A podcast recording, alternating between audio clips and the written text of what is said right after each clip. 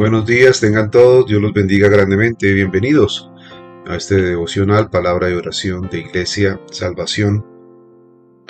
Todas las mañanas a las 6.30 am compartimos la palabra de Dios para edificación de nuestras vidas. Te invito a que lo compartas con tus amigos, simplemente copias el link y le das compartir, lo puedes copiar el link y lo, y lo compartes a través de WhatsApp o a través de cualquier medio de redes sociales que Dios ha provisto para llevar el mensaje del amén.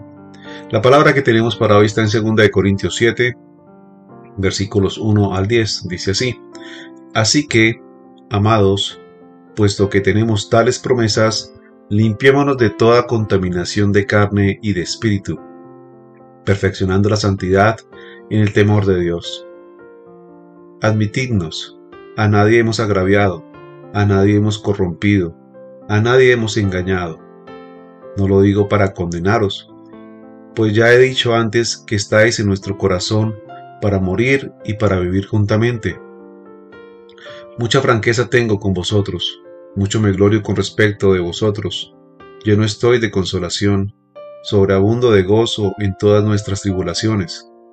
Porque de cierto, cuando vinimos a Macedonia, ningún reposo tuvo nuestro cuerpo, sino que en todo fuimos atribulados, de fuera, conflictos, de dentro, temores.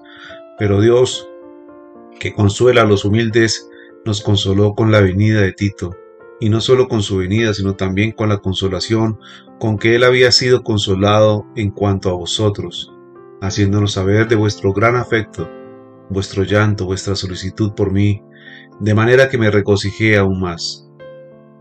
Porque aunque os costriste con la carta no me pesa, aunque entonces lo lamente, porque veo que aquella carta, aunque por algún tiempo os contristó, ahora me gozo, no porque haya sido contristado, sino porque fuisteis contristados para arrepentimiento, porque habéis sido contristados según Dios, para que ninguna pérdida padecieses por nuestra parte.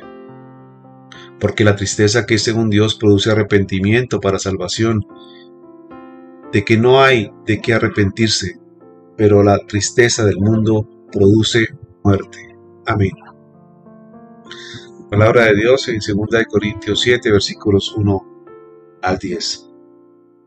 Pablo inicia aquí diciéndole a los corintios que eran muy amados y que confiaran en las promesas de Dios. Y debido a esto debían entonces, para poder adquirir esas promesas de Dios, limpiarse de toda contaminación de espíritu y de carne nuestra limpieza entonces comprende una doble acción, apartarnos del pecado y volvernos a Dios. Hay que perfeccionar la santidad, y esa santidad entonces primero se hace en el temor reverente a Dios, en arrepentirnos de nuestros pecados y no volver atrás, no volver a esa vieja naturaleza. Significa entonces que los corintios en ese momento no tenían nada que hacer con el paganismo, ni con las religiones falsas, ni enseñanzas falsas que eh, abundaban allí en esta ciudad. Ellos entonces hicieron un claro corte entre el pasado y se entregaron a un presente y a un futuro en Dios. Por ello, Pablo decía que mediante su carta no sentía que hubiese eh, agraviado o que hubiese entonces eh, corrompido a nadie, no, todo lo contrario, Pablo mediante su carta lo que quería precisamente era eso, que ellos anduvieran en santidad, en el temor de Dios, para que a través de esa franqueza que tuvo Pablo, a través de eh, ser absolutamente transparente con sus hermanos, pudiesen entonces ellos gozarse con él de su caminar en Cristo Muchas tribulaciones y muchos conflictos hubo, tanto de adentro como de afuera, pero en todo lo que hizo Pablo fue exhortarlos en el amor para que siguieran el camino correcto. Esta carta entonces se refiere a, una severa carta que confrontó el amotinamiento o la indisciplina en la iglesia de Corinto. Pablo decía que no le pesaba eh, y más bien que se gozaba porque esto había producido un cambio en ellos. Pablo no lamentaba entonces haber enviado una carta, aunque les causó tristeza, porque había sido que esta tristeza era por su pecado y lo llevaba al arrepentimiento y de allí a la obediencia. Pablo, sin embargo, lamentó haberles enviado por un tiempo breve mientras aguardaba el regreso de Tito que las cosas no se hubieran dado rápidamente. Este proceso de disciplina en la iglesia fue doloroso, pero a la final dio frutos. Y cuando Dios entonces nos contrista al arrepentimiento, cuando Dios nos lleva al arrepentimiento, es para salvación primero que todo de nuestras almas y para poder gozar de su paz y de su amor. La tristeza del mundo produce muerte, la tristeza que, que recibimos en el mundo entonces no nos salva, mientras que la tristeza que se produce según Dios es una tristeza que produce arrepentimiento para salvación. Es una tristeza que es conforme a la voluntad de Dios y producida por el Espíritu Santo. Por eso el arrepentimiento no puede ocurrir sin tristeza genuina por el pecado propio. Las palabras que decía Pablo que eh, explica, explicaba aquí precisamente esto, decía que el arrepentimiento pertenece al campo o a la esfera de la salvación. Si usted verdaderamente se ha arrepentido de sus pecados, si verdaderamente ha cambiado su vida, si se ha alejado del pecado, entonces usted es salvo o usted es salva. Los incrédulos entonces se arrepienten, no se arrepienten de su propio pecado. Y si no se arrepienten, pues no van a ser salvos. Los incrédulos entonces van a tener esa tristeza, que es una tristeza que se produce en el corazón de cualquier hombre, pero no es una tristeza que produce arrepentimiento, sino que produce muerte. La tristeza de origen humano es remordimiento, no santificado y no tiene poder para redimir. Amén. Por eso esta mañana entonces oramos en el nombre de nuestro Jesús. Padre, yo te doy gracias, Señor. Gracias por esta mañana, bendito Padre de la Gloria.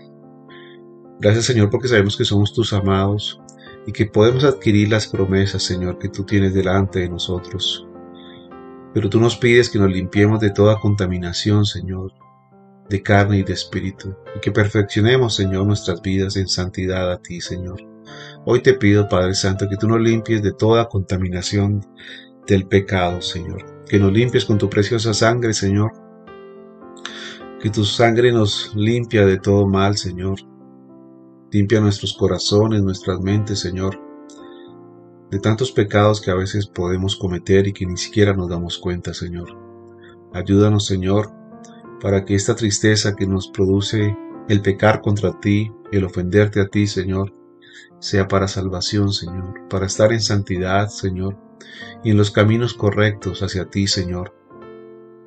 Gracias, Señor, porque a través de la franqueza, Señor, a través de la exhortación que tú nos haces con tu palabra, Señor, o a través de una predicación, de un mensaje, de un ministro de Dios, Señor, tú nos estás hablando, Señor, y nos llevas a una tristeza que produce arrepentimiento genuino en nuestras vidas. Ayúdanos, Señor, a consolarnos, Señor, a través del afecto, Señor, que tú tienes hacia nosotros, a través de esta, estas tribulaciones momentáneas, Señor. Ayúdanos, Señor, a gozarnos en todo lo que tú has puesto y previsto en nuestro camino, Señor, porque sabemos que esta leve tribulación momentánea nos produce a nosotros más eterno peso de gloria, Señor. Aunque hayamos sido conquistados, aunque a veces estemos tristes, esa tristeza nos va a producir gozo y fruto, Señor, en ti, Señor. Ayúdanos, Señor, bendito Dios, para que este arrepentimiento para salvación lo tengan igualmente todos nuestros amigos, conocidos, familiares, Señor, que aún no se han arrepentido, que siguen teniendo la tristeza, pero la tristeza del mundo, y no la tristeza que produce arrepentimiento para salvación. Ayúdanos, Señor, a que ellos igualmente sean alcanzados por ti. Te lo pido, Padre, en el nombre de Cristo Jesús. Amén. Y amén. Mis queridos hermanos, bendiciones entonces. Nos vemos nuevamente mañana en este devocional.